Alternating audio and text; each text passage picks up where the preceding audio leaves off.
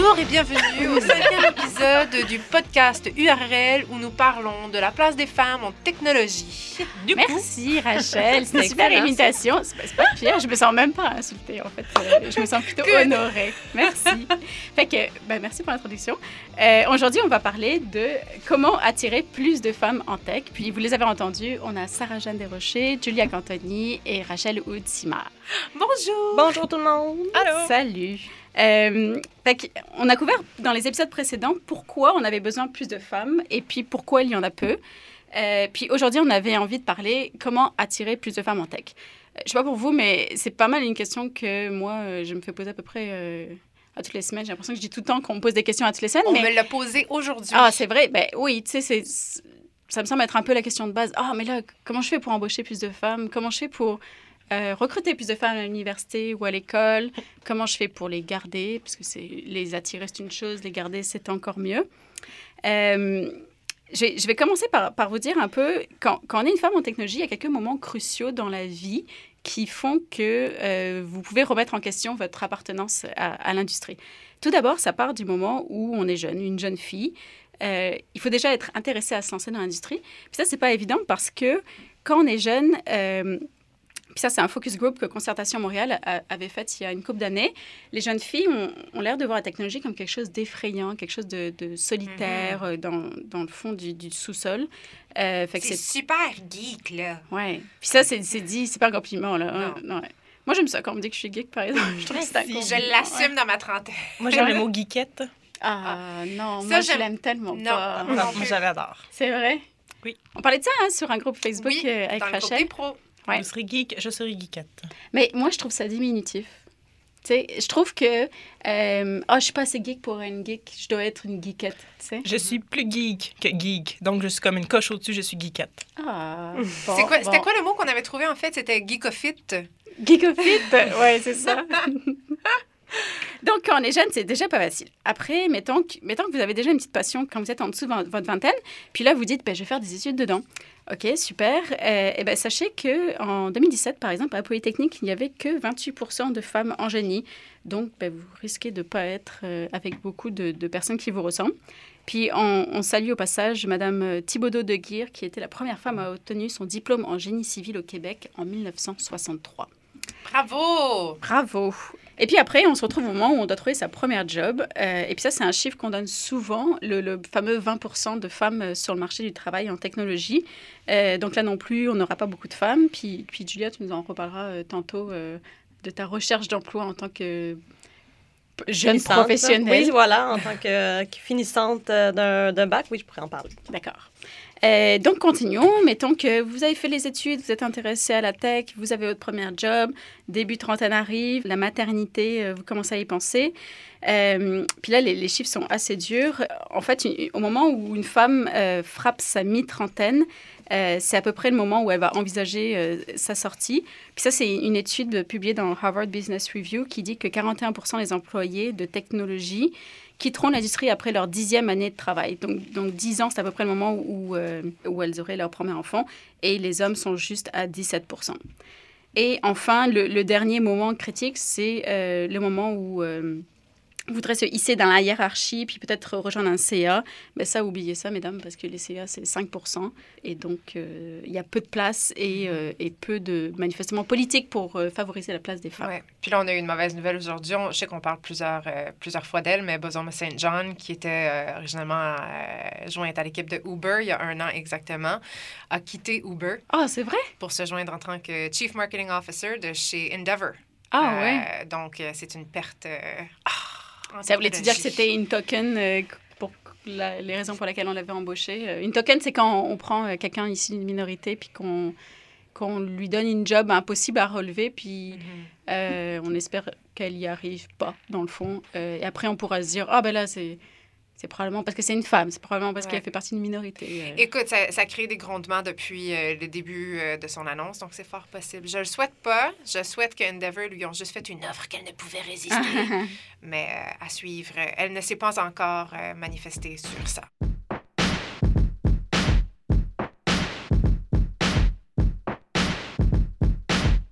Ça a l'air d'être difficile pour une femme de rentrer dans l'industrie, mais il y a quand même des initiatives qui existent, euh, puis il y, en a, il y en a plein, même au Québec.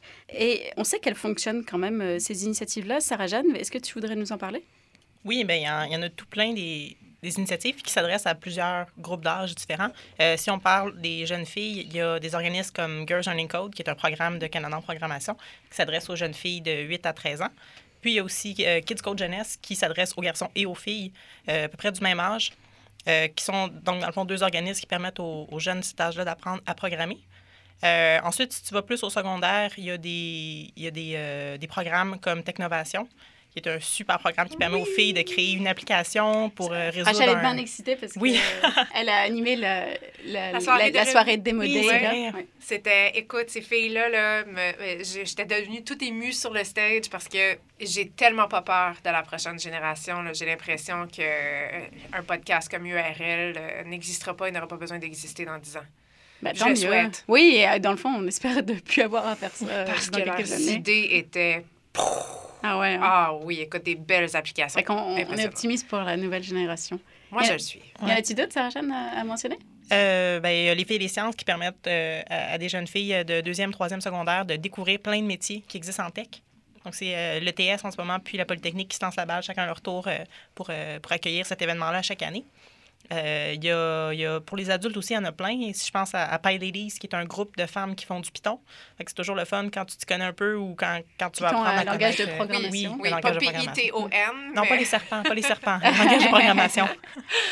Euh, t'as, euh, il y a quoi aussi? Il y a le All Girls Act Night, Oui. qui est un événement mensuel où est-ce que les filles font juste se rassembler puis parler de des gens qui font des conférences. Là, moi, je parle de, de sécurité aujourd'hui. Moi, je parle de comment est-ce que tu peux faire un projet, puis collaborer à un projet, puis permettre à d'autres personnes de collaborer à ton projet. Fait qu'il y a plein de... ça, il y a plein d'initiatives comme ça intéressantes là, dédiées aux femmes.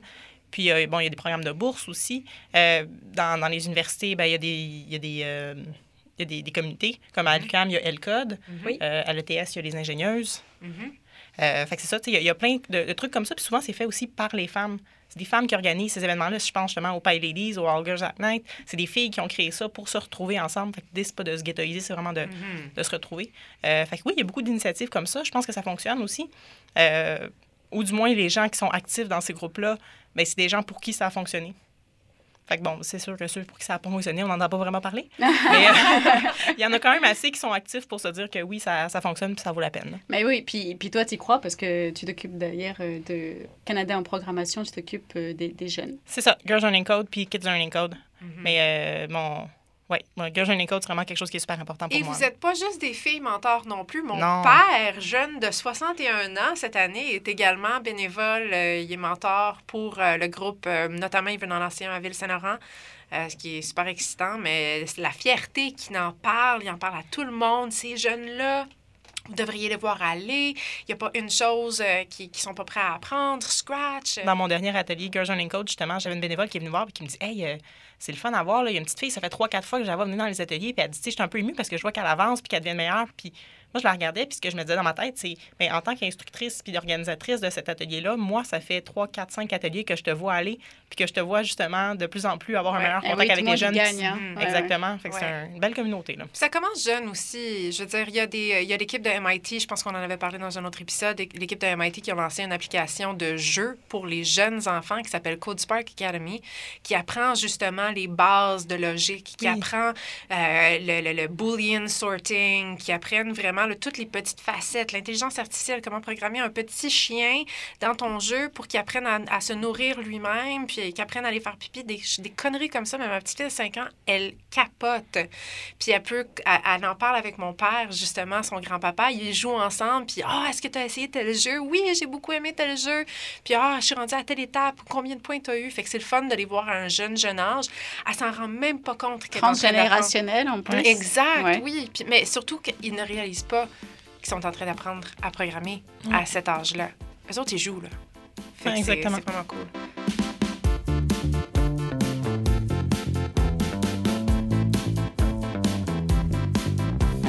Toi, euh, Julia, toi, tu es en recherche d'emploi et euh, donc tu es pas mal la, mieux placée pour dire qu'est-ce qu'une jeune professionnelle femme en technologie recherche euh, ou plutôt va considérer lorsqu'elle applique à une job? Parce que là, c'est vraiment un moment critique pour une entreprise. C'est le moment où elle peut attirer les, bonnes candidates ou, pas les attirer du tout. Ah oui, effectivement. Donc, je me suis posé la question, puis je- sais pas pour vous, mais de mon côté, une offre d'emploi, je la trouve assez neutre de façon générale. Il n'y a pas quelque chose nécessairement qui, euh, qui va dire, ah, ça, c'est une entreprise que j'aimerais moins. Euh, la différence va être à l'entrevue. Je pense que c'est là que j'ai remarqué euh, la plus, la plus grosse différence là, euh, qui fait. qui Donc toi, si une annonce de job dit je cherche un programmeur, euh, ça te dérange pas? Ça, c'est quelque chose que j'ai remarqué que les gens sont extrêmement mal à l'aise. Ils savent pas si dire développeur ou développeuse. Puis personnellement, on me le demande souvent euh, comment j'aime me faire appeler, puis j'ai aucune idée. Euh, développeur E ou développeuse, même moi personnellement, j'avais tendance à dire développeur, simplement parce que développeuse, ça sonne un peu. je sais pas, je suis pas sûre de mettre un E ou non. Euh, donc moi, personnellement, ça me dérange pas. J'ai vu des offres d'emploi qui vont faire l'effort de mettre un point E. Hum, c'est apprécié. Mais je comprends que ça peut être un peu... C'est un peu difficile à définir dans, dans le langage, là, développeur, programmeur, programmeuse. C'est que c'est des Hum, mots qu'on entend moins au féminin, point final. Ouais. Oui, c'est ça. un bon point, ça. puis... Tu sais, un enseignant, une enseignante, on est habitué d'en- d'entendre enseignante. Mais est-ce que tu prendrais développeur E comme professeur E ou développeuse? Moi, je Êtes-vous dis professeuse, vous? Moi, je dis développeuse. Puis si ça accroche, tant mieux. Ça veut dire que peut-être que la personne va plus le remarquer. C'est vrai. Voilà. Moi, dans mes lettres, cover letter, là, euh, j'avais lettre de présentation en français, j'avais mis développeuse. C'est bien. Mais ça me dérange pas dans les deux. Donc, euh, ça, c'est pas quelque chose nécessairement qui, euh, qui m'approche. Je trouve ça le fun quand il y a une- un petit accent sur le, le féminin du mot. Euh, sinon, en entrevue, une question que je me suis fait souvent poser, puis je sais jamais comment répondre, c'est euh, comment tu te sens être la première développeuse ou la première femme euh, développeur dans notre entreprise? Comment tu agis dans cette situation? Puis c'est un peu étrange parce que la réponse que j'aurais à donner, c'est probablement mal à l'aise au début, mais je vais me débrouiller, puis je vais me sacrifier, puis après, ça sera moins. mais euh, donc ça, je conseille aux gens peut-être de ne pas poser ce genre de questions. Il n'y a pas de bonne réponse. Mais est-ce que toi, tu demandes, est-ce que je serai la première femme? Euh, oui, si je vois pas les, euh, si je fais pas de visite des bureaux, Ouais. Je vais le demander. Puis euh, pour ça te moi, ferait-tu ne, ne pas accepter une job d'être la première? Non, moi, je le prends un peu plus comme un challenge. Euh, au contraire, là, je me suis... Je comprends que c'est toujours difficile d'être la seule femme développeuse ou même la seule femme de toute la compagnie. J'ai déjà fait des entrevues où est-ce que c'était juste des hommes.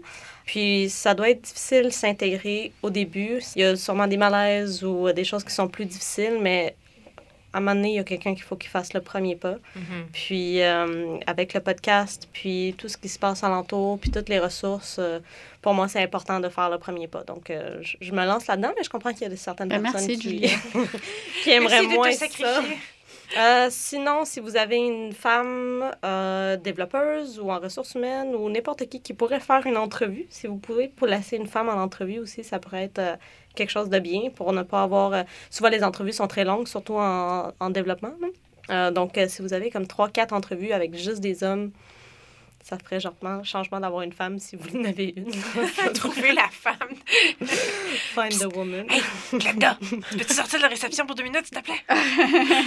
Um, donc, euh, c'est ça. Je sais pas si vous avez des expériences là, euh, en recherche d'emploi qui vous ont plus accroché. Ben, moi, là. je vais. C'est sûr que je- quand je, je vais appliquer à une job, je vais regarder par exemple leur site web, puis surtout la section carrière. Je vais me demander, OK, est-ce que est-ce qu'il y a une photo de l'équipe? Euh, à quoi ressemble cette équipe-là? Est-ce que ce sera juste des gars? Est-ce que. tout le monde On rit dans le studio? Euh, est-ce que ce sera juste des gars, puis est-ce que ce sera juste des gars blancs? Mais s'il n'y a pas de photo d'équipe, je trouve ça bizarre aussi. Ça, c'est toutes des indications qui vont donner une, une petite idée de la culture de l'entreprise. Puis, Mais peut-être que c'est ils veulent changer. Comment ces compagnies-là peuvent changer si justement leur photo d'équipe euh, c'est toutes des hommes? Ah, pour embaucher leur première femme, Ben ouais. oui, Ben, ils font comme euh, ce qu'ils ont fait avec toi. ils en Ils- trouvent une. C'est ça. Une- Ils, ils croisent les doigts.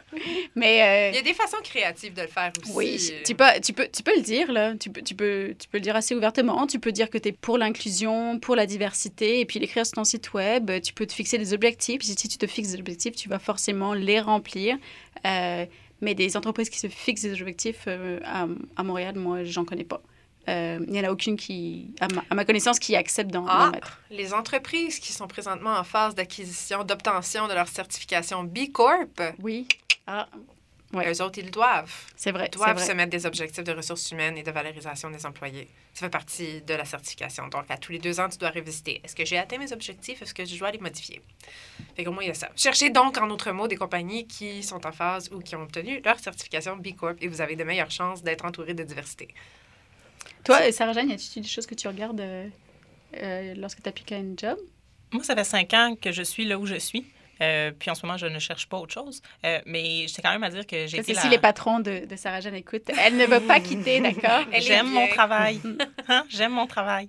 Euh, mais je, je suis... Ben, j'ai été la première femme dans l'équipe de développement. Hmm. Euh, puis honnêtement, c'est pas si pire que ça. Tu sais, faut, faut les brasser un peu puis dire comme, hey, il y a maintenant une fille dans ton équipe, là.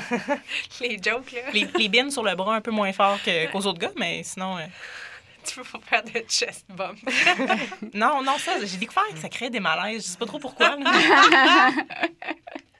Euh, toi, Rachel, tu voulais nous parler un peu de ces compagnies qui euh, poussent leurs employés femmes à congeler euh, leurs ovules. Ben écoute, ça fait, je pense, le tour des médias cette semaine euh, avec l'annonce justement des entreprises comme Facebook et Amazon et je pense Microsoft aussi qui, dans leur plan de bénéfices marginaux, euh, offrent à leurs employés dans un programme de euh, parentalité la possibilité d'avoir des bourses, donc notamment Facebook qui offre jusqu'à 20 000 euh, dans les assurances pour pouvoir congeler ses œufs dans l'espoir que les jeunes femmes optent pour une carrière en technologie sans euh, mettre au dépens leur désir de fonder des familles. Ça tient beaucoup... euh, Ça, ça a l'air, ça a l'air, euh, ça a l'air sympa, de même, vite fait, Mhm. comme ça. Puis après, on se met à y réfléchir, puis là, on se dit, Hmm, C'est quoi le message qui est sous-entendu là-dedans? Est-ce qu'on prend une carrière en technologie au dépens des familles? Est-ce que est-ce qu'on perd trop d'employés au féminin à cause du désir de fonder des familles? Quel est le rôle des hommes là-dedans aussi? Euh, Il y, y a beaucoup de questions, puis je pense qu'on on s'en était parlé euh, en gang avant de venir en, en enregistrement. Puis on est très consciente qu'on pourrait faire un épisode au grand complet sur ce sujet-là. Euh, mais ça nous a quand même parti euh, sur, euh, sur une bonne discussion justement sur c'est quoi la réalité des femmes qui considèrent les familles en technologie. Et euh, c'est ça. Mais là encore, euh, c'est comme si on mettait la pression de la famille sur le Sur dos de la- femme et pas, et pas de l'homme. Euh, là, on parle même pas des, des couples homosexuels où ce serait Mhm. deux hommes. euh, c'est bien hétéronormatif, toute cette Mhm. façon de faire. Moi, ça me laisse un peu à penser que c'est juste une, une façon de Ouais. travailler, travailler, travailler, en- encore une fois. Exact. Comme tu dis, pourquoi pas faire des bourses justement pour l'accès à l'adoption pour les couples justement d'hommes qui aimeraient avoir des familles? Pourquoi pas mettre de l'argent de côté pour justement tous les employés qui aimeraient avoir des parents qui voudraient mettre en banque des, jours de semaine, euh, surtout notamment aux États-Unis où ils n'ont pas accès au congé de, de parentalité comme on a ici. Euh, fait que ça, ça, ça pousse énormément de questions euh, par rapport à, à la raison d'être derrière ça. Mais surtout que le domaine en technologie, avec euh, le télétravail qui est possible, avec euh, toutes sortes de nouvelles formes de travail qu'on peut avoir, ça devrait être le domaine où est-ce qu'on on peut montrer que la conciliation travail-famille se fait vraiment mieux que dans d'autres domaines. Hmm. Donc, Pourrait se faire mieux. Ouais. Pourrait se faire mieux. Mais oui, moi. Julia, j'aime j'aime toujours tes points parce que la différence d'âge qu'on a fait que tu es toujours très optimiste par rapport à Mm. ça. Puis pour toi, ça l'air d'être tellement évident. Ben, là, on n'a qu'à faire ça. Et, et je, je suis vraiment d'accord avec toi. On devrait le faire. Ça devrait être une évidence. Et la réalité est que Tout à ça l'est pas du tout.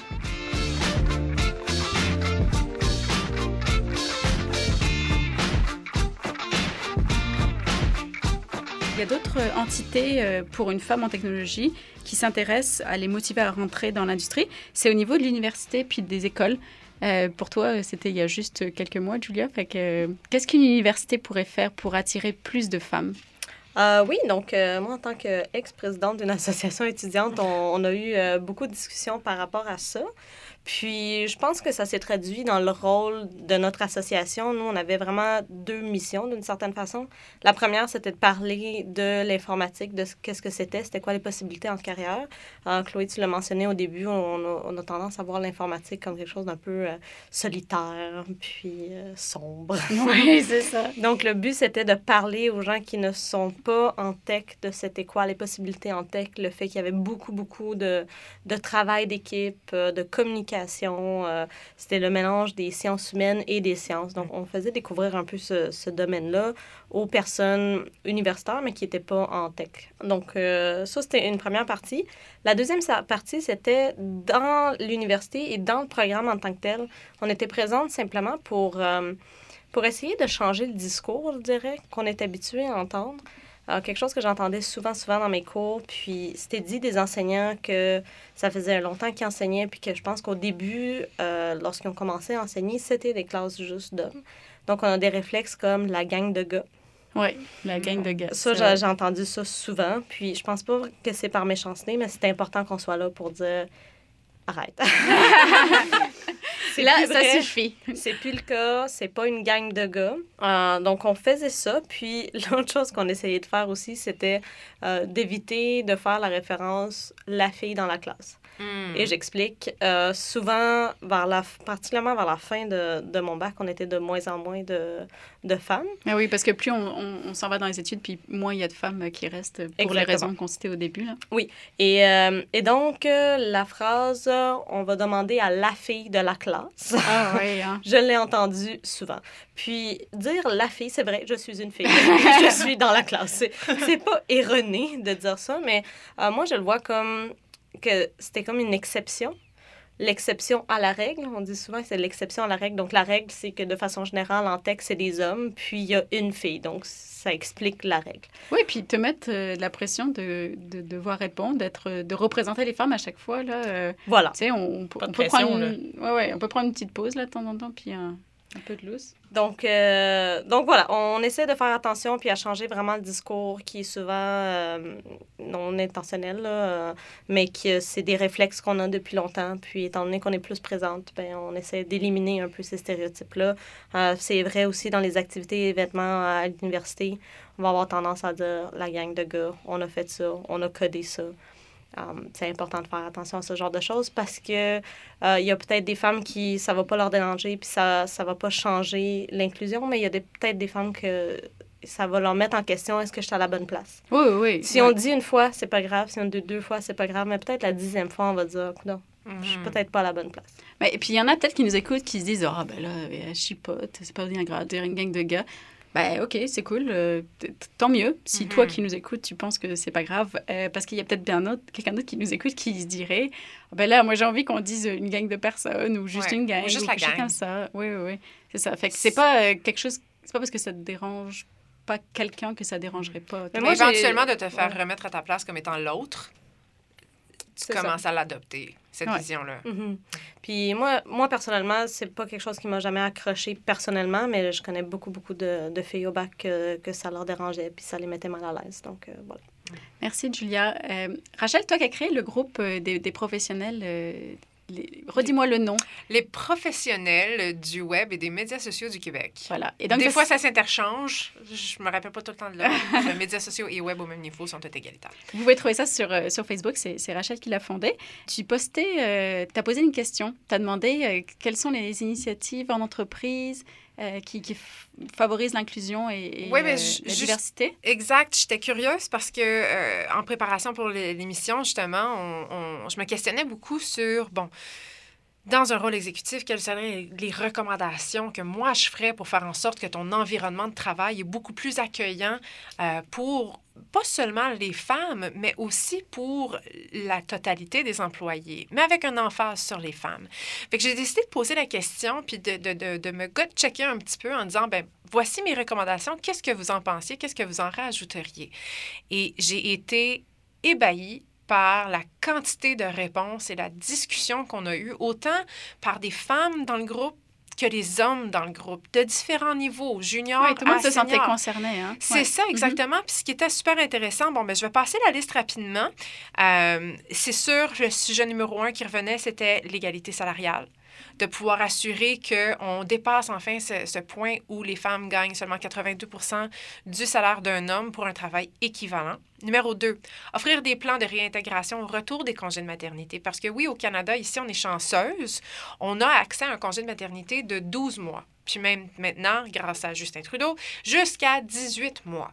Mais c'est pas facile de retourner au travail après Non, un départ d'un an. Hein? Tu tu t'en vas pendant un an de ta job, Exact. tu sais pas comment tu vas retrouver. euh, Hashtag FOMO. ouais. Tu sais, c'est comme, j'ai, je l'ai vécu, là. Je me rejoins à une équipe que je ne reconnais peut-être pas si elle est en croissance, euh, un poste qui a peut-être changé, des objectifs qui ont changé, etc. Euh, on parle aussi des horaires flexibles.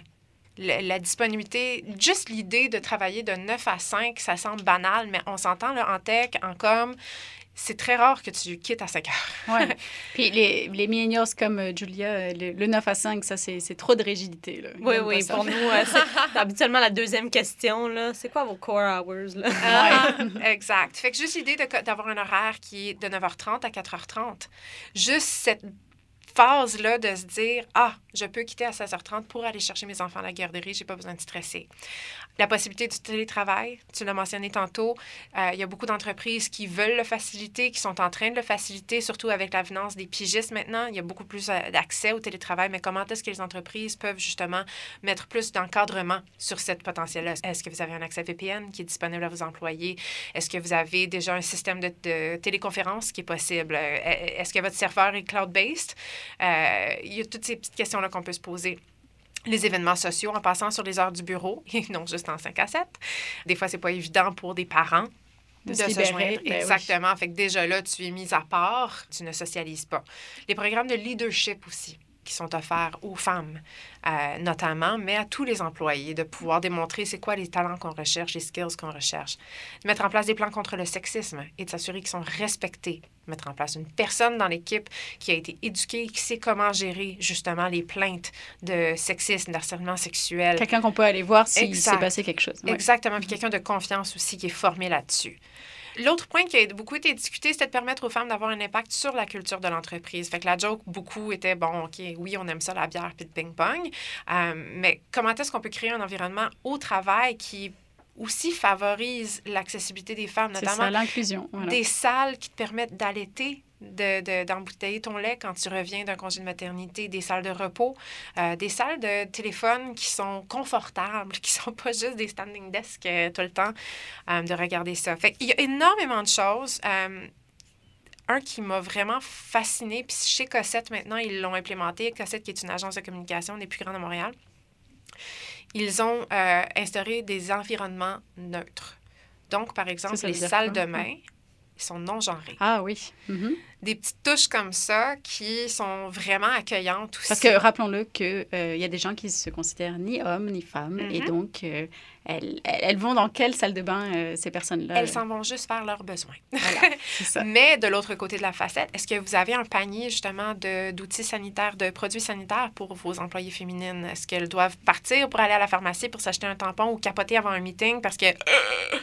Des fois, Est-ce que dans, dans le petit kit euh, de, de médicaments de base, euh, il y en aurait qui seraient euh, pour les maux de ventre Mhm. menstruels, par exemple? hein? Exactement. Des petites choses comme ça. Euh, mais le plus grand, je pense, qui a été euh, noté puis rementionné beaucoup, c'était d'investir et de commanditer des événements, des concours et des programmes pour les femmes et d'activement inviter ses employées féminines à participer à ces concours-là pour se démarquer, pour démontrer leurs connaissances. Donc, oui, faire un chèque, c'est le fun. D'être commanditaire d'un événement, c'est parfait. Ça démontre, de un, ça vous donne du rayonnement dans l'industrie, mais aussi ça démontre à vos employés que vous, vous prêtez attention à elles. Tout ça pour dire que la liste est très longue et je vais vous inviter à aller justement sur le site web du podcast pour trouver la liste au grand complet. Podcast.url.com. C'est bien ça. Sarah-Jeanne? Oui, exactement. Il y en a beaucoup, mais je tiens à lever mon chapeau à une entreprise en particulier au Québec qui a été nommée euh, plusieurs fois pour leurs efforts récents. Donc, Coveo, qui est une agence de TI à, À Québec. Québec, en plus. pas ouais. au Québec, mais à Québec, qui valorise justement les congés de paternité. Donc, ils invitent leurs pères à prendre plus de temps pour pouvoir penser du temps. Puis là, je viens vraiment de me faire mal au doigt, mais on va faire assemblant que c'est correct. Rachel s'est cogné le doigt contre la table. oui, mais encore plus intéressant, c'est qu'ils ont nommé leur salle de conférence après des personnes importantes en technologie. Ah, ça, c'est chouette. Et 50 de leurs salles de conférence sont nommées après des femmes. Donc, il y a une salle qui est nommée après notre Ada Lovelace qu'on adore. On adore ça, mais Ah, il y a un... astérisque. Je suis allée voir leur site web et leur équipe et je vous tape encore sur les doigts Coveo. Il y a seulement 5 femmes pour les 14 dans l'équipe exécutive, donc ce n'est pas encore gagné. OK. Donc, il y a encore moyen de s'améliorer. Oui.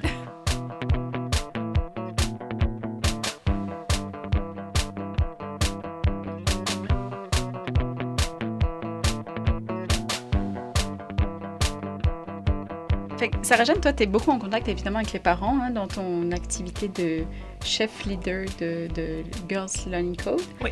Euh, Qu'est-ce qu'on pourrait leur dire à ces parents-là pour, euh, pour avoir plus de jeunes filles qui s'intéressent à la technologie? Ben, je pense que quand, quand ils sont jeunes, ces jeunes filles-là, il faut leur laisser la chance de toucher à l'informatique, puis leur laisser. euh, je veux dire, l'enfant a accès à une tablette, cool. Ben, il- s'il veut toucher à un ordinateur, tu peux rester assis à côté de ton enfant puis le laisser jouer sur ton, sur ton ordinateur, c'est correct. Puis le laisser justement essayer ces trucs de programmation sur ton ordinateur. Fait que permettez à ces enfants-là d'avoir accès à la technologie. Puis quand ils vieillissent, c'est, oui, de, de leur permettre de faire des choix au secondaire, au cégep, à l'université, puis de dire comme, oui, c'est important de t'ouvrir des portes. Parce que le, le- le classique, c'est l'enfant à qui on dit, fais ton cégep en sciences, ça va t'ouvrir des portes pour l'université. Mais si ton enfant dit, ben moi, je vais aller faire une technique en multimédia, moi, je vais aller faire une technique en informatique, ben c'est correct aussi. C'est pas s'ouvrir les portes vers, mais l'enfant sait ce qu'il veut faire, la jeune fille sait ce qu'elle veut faire. Puis ça, on va en parler dans le prochain épisode, le, le 6, à quel point, euh, dans le fond, c'est une bonne industrie pour, euh, pour les jeunes filles et puis pour les jeunes garçons aussi. Là, le- la technologie, euh, c'est une- des bons salaires, on aime ça. Ouais. Quand on a accès au 100 Au 100% du salaire, oui, c'est vrai. C'est ça. Est-ce que- de- est-ce que tu en avais d'autres, euh, Sarah Jeanne? Non, c'est vraiment de, les, de les laisser y aller si ça les intéresse. Puis de, plus en plus, le réseau des universités du Québec a été fondé il y a, il y a presque 50 ans, euh, suite au, au dépôt du rapport par an. Puis c'est à ce moment-là qu'il y a eu une démocratisation des universités. Donc, nous, nos parents, ça dépend qui dans la salle, mais on est un petit peu les, les- les premières générations à avoir des parents qui sont allés à l'université. Euh, parce que si on parlait des gens un peu plus âgés, ben eux, les parents ne sont pas nécessairement allés à l'université. Donc là, c'est peut-être pas important pour eux que leurs enfants aillent à l'université. Ils ont Ouais, réussi ouais. quand même, même sans ça. Fait que de, de voir que moi, mes parents sont allés à l'université, ça a été super important pour eux, que j'y aille moi aussi. Euh, donc, oui, de pousser les enfants, mais en même temps, si l'enfant ne veut pas aller à l'université puis préfère faire une technique, c'est tout aussi valide. Puis peut-être qu'un jour, il va décider de vouloir aller à l'université, mais il retournera au cégep faire une coupe de cours de plus, il rentrera à l'université sous la base d'une expérience. Ou, grâce à l'Internet, quasiment s'auto-formera. chose Tu sur être autodidacte et te faire Ouais, une excellente carrière. Je suis autodidacte. Mon Moi mari aussi. est autodidacte. Je suis Moi pas aussi. allée à l'université. Fait qu'il y a accès à toute cette merveilleuse information-là. Euh, YouTube peut être ton ami des fois. Ouais. Puis il y a de plus en plus de gens, de toute façon, qui, qui, qui font une formation, puis que, oups, ça change, puis ils s'en vont faire autre chose après, puis qui ont un parcours pas linéaire. Puis nos parents ont peut-être pas connu ça, mais ça existe, puis c'est quelque chose encore. Puis ça, c'est important qu'eux, ils sachent que... Puis ça, Sarah Jeanne, le, pa- le parcours pas linéaire, euh, c'est pas mal euh, l'histoire de ta vie, hein, n'est-ce pas? C'est à peu près ça. Si on devait retenir juste une action euh, qui aurait le plus de le plus d'impact pour qu'on ait plus de femmes en technologie, euh, Julia, qu'est-ce que tu nous dirais, toi? Euh, moi, je parle principalement euh, aux femmes et aux filles qui sont à l'université. En tech, en ce moment, ne vous doutez pas trop de vous-même. Euh, donc, euh, il y a des phases qui sont difficiles, puis c'est difficile pour tout le monde, que ce soit des garçons, des filles. Puis, euh, moi, de l'expérience, je sais que je me suis remise en question énormément à travers mon bac. Euh, je me demandais si c'était vraiment la carrière pour moi. Si t'aimes ça, puis ça t'amène du plaisir, puis aie confiance, puis tu vas voir que ça va valoir la peine. Merci. Rachel, tu nous dirais quoi?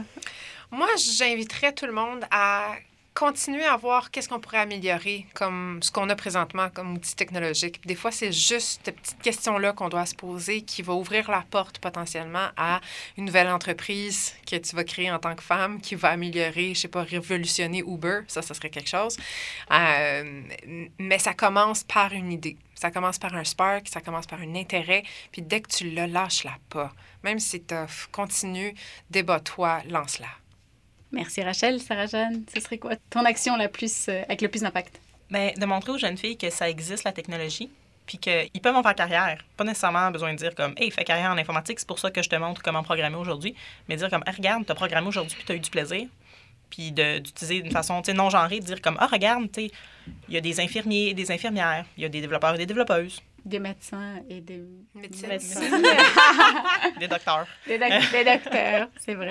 Des docteuses. Euh, ben, me- merci les filles pour votre input là-dessus. Euh, c'est sûr que la grosse difficulté avec la problématique de la sous-représentation des femmes en technologie, c'est que ce sont des ressentis. Puis tout le monde peut contredire ces ressentis-là. Ça fait des décennies que ça dure, qu'il y a moins de femmes euh, dans, dans ce domaine-là. Fait qu'on peut pas penser qu'on va régler le problème en, quelques années. Euh, ça, c'est pour ajouter une touche d'optimisme à, à la situation. Puis le problème des femmes dans ce domaine, c'est pas le problème juste des femmes. Les femmes subissent la situation, mais c'est le problème de tout le monde. Tout le monde doit se sentir concerné. Puis c'est juste en se sentant tous concernés, hommes et femmes compris, qu'on réglera la situation. Et puis vous autres, euh, les compagnies qui nous écoutez et qui vous dites euh, Oh là, c'est beaucoup de jobs pour attirer beaucoup de femmes et la diversité, etc. Ben, vous inquiétez pas, euh, il suffit d'une petite action comme appeler vos salles de conférence par des noms de femmes et on trouve déjà que vous êtes fantastique. Non, mais sans blague, il y, a tellement de compagnies qui font les choses tellement mal qu'une petite action peut avoir vraiment un grand impact. Et voilà, c'est la fin de l'épisode numéro 5. Ça veut dire que c'est l'avant-dernier épisode, ça veut dire qu'il en reste juste un. Merci beaucoup les filles de vous être joints à moi. Sarah, Sarah Jeanne Desrochers, excuse-moi, j'ai accroché ton nom. Julia Cantoni, Rachel Outsimar et la réalisatrice, réalisatrice Elisabeth Potvin-Lemay. Merci pour le montage sonore et tous tes conseils précieux. Et merci également à chaque FM, la radio de l'UCAM, pour son soutien habituel. N'oubliez pas que vous pouvez suivre tous les épisodes précédents et futurs sur podcast.url.com. On se voit la semaine prochaine. Merci beaucoup.